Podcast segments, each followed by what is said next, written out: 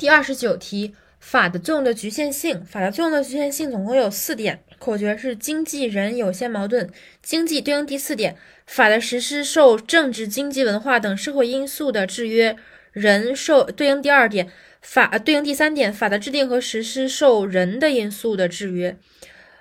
矛呃有限对应第一点，法律调整的范围是有限的；矛盾对应第二点，法的特性与社会生活的现实之间存在着矛盾。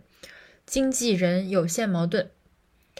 法律调整的范围是有限的，法的特性与社会生活的现实之间存在着矛盾，法的制定和实施受人的因素的影响，法的制定和实施还受政治、经济、文化等社会因素的制约。